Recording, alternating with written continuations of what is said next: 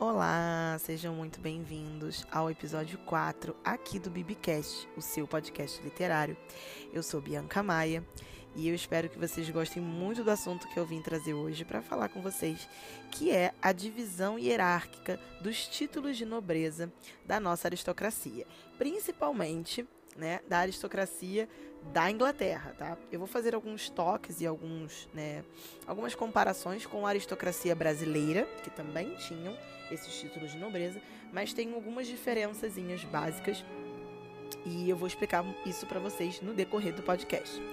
É, se você ainda não conhece o meu trabalho, então segue o arroba Bia Maia por aí nas redes sociais. Você vai me encontrar em todas elas: Twitter, YouTube, Instagram e no TikTok, claro, e aqui no Bibicast no Spotify.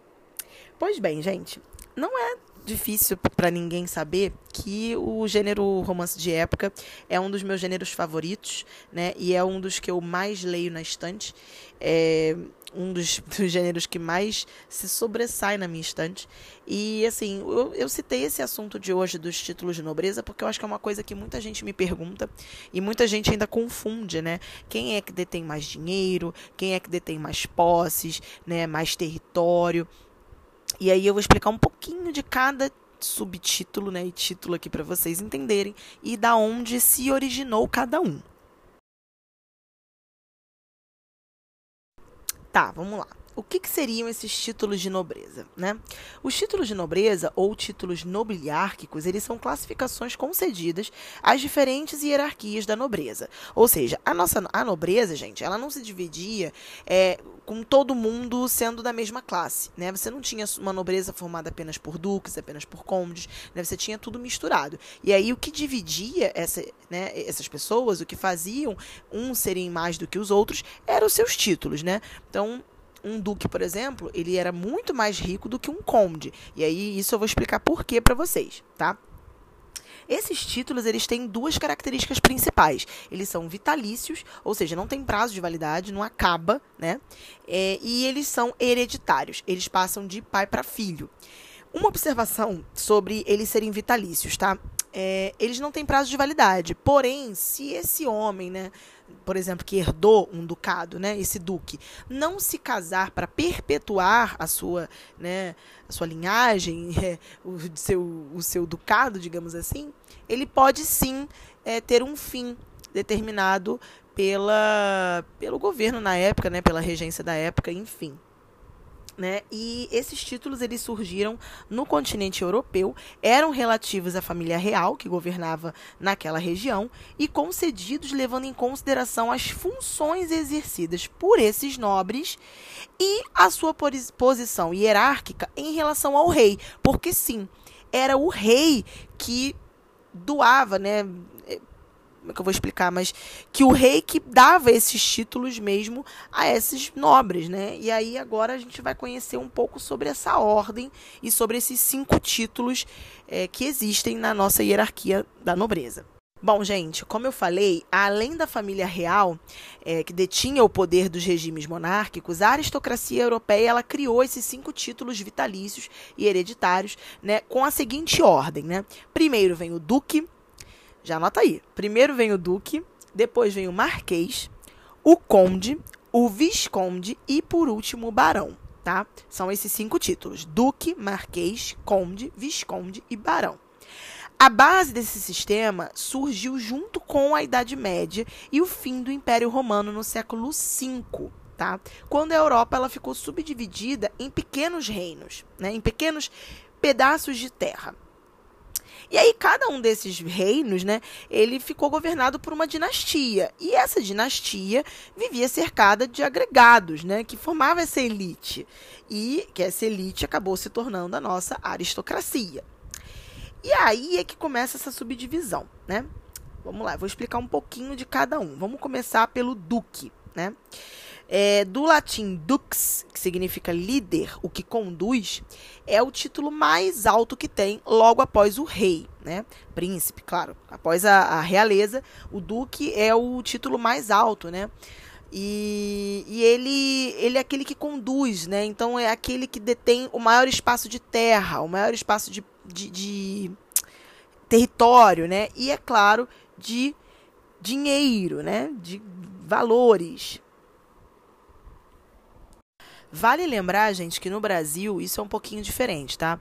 Porque no Brasil, naquela época, eh, não era como a nobreza mais antiga, como a inglesa, né?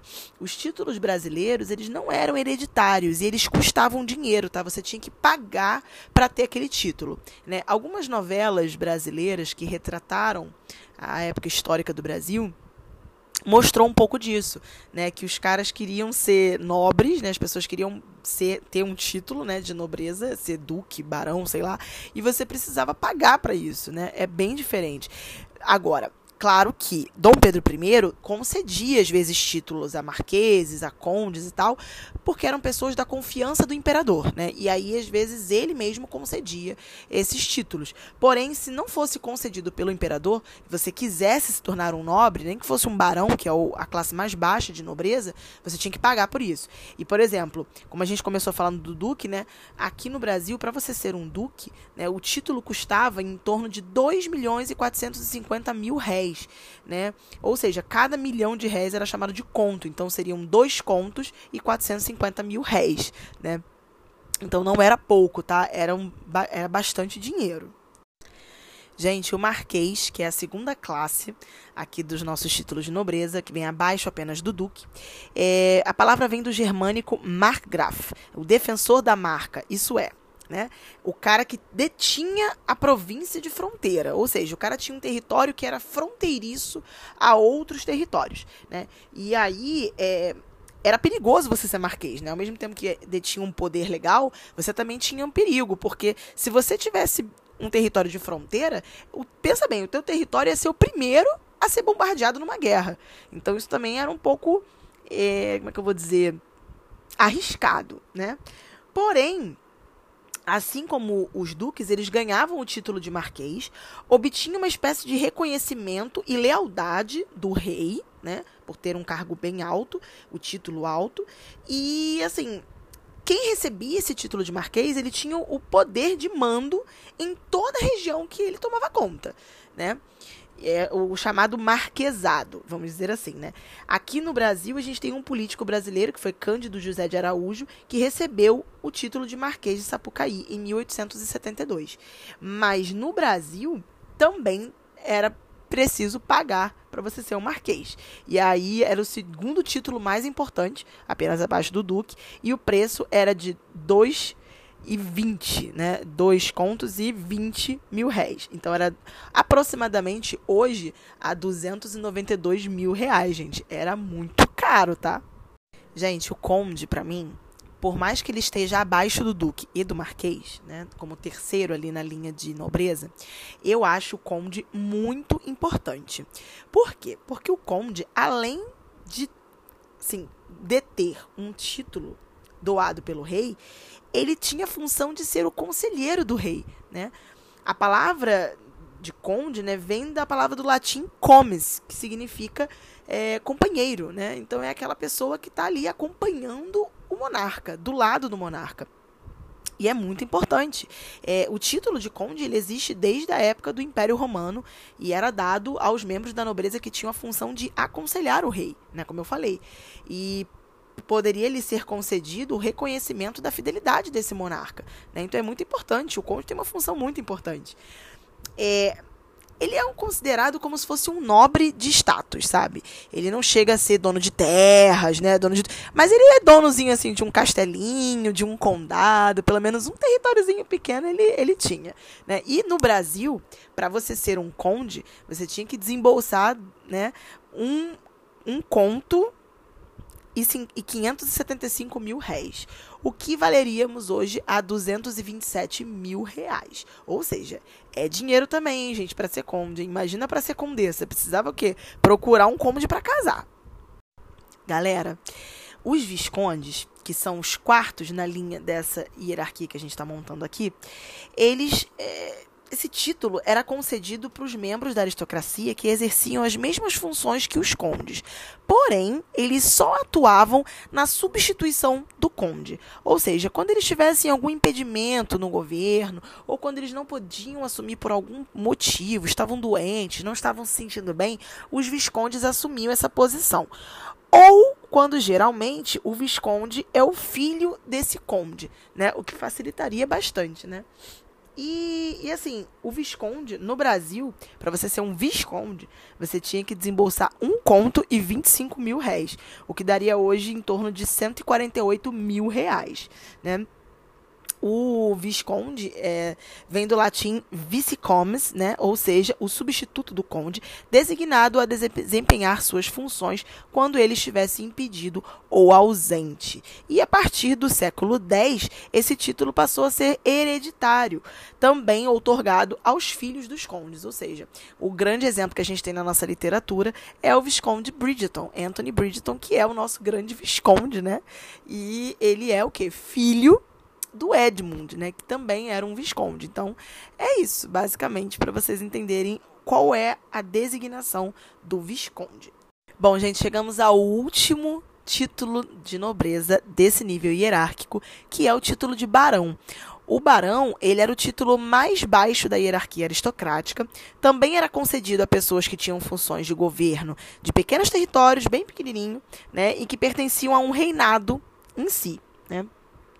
Esse título ele também podia ser concedido a membros da nobreza por leais serviços militares, né? Geralmente quando você ia muito bem numa guerra, servia ao seu país muito bem, você podia ganhar esse título, né? E também por participação em manutenção de territórios, ou seja, vamos supor, você, seu território ali passou por uma guerra e você ajudou naquela reconstrução daquele território, você poderia ganhar o título de barão, né? E ele poderia ser concedido por conta disso a uma pessoa que não fazia parte da nobreza, uma pessoa que não era nobre, né? A gente vê isso nos livros também em alguns alguns livros de época em que às vezes o pai de uma certa mocinha de época, ele não tinha muito poder, ele ganhava o título por ter lealdade ao rei etc.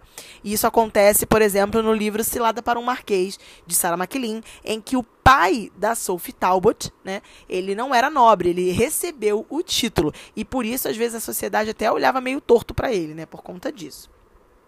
A palavra barão vem do latim baro, que significa servo ou soldado, né? O que faz até jus ao que eu expliquei para vocês de como esse título era é, ganhado, vamos dizer assim. E no Brasil, né? É, a gente para ser um barão, você deveria desembolsar 750 mil réis, o que valeria hoje 108 mil reais. É, quando não e uma, uma coisa interessante, né? É, o barão ele tá acima dos cavaleiros, né? Que eram como se fossem os soldados da época, né?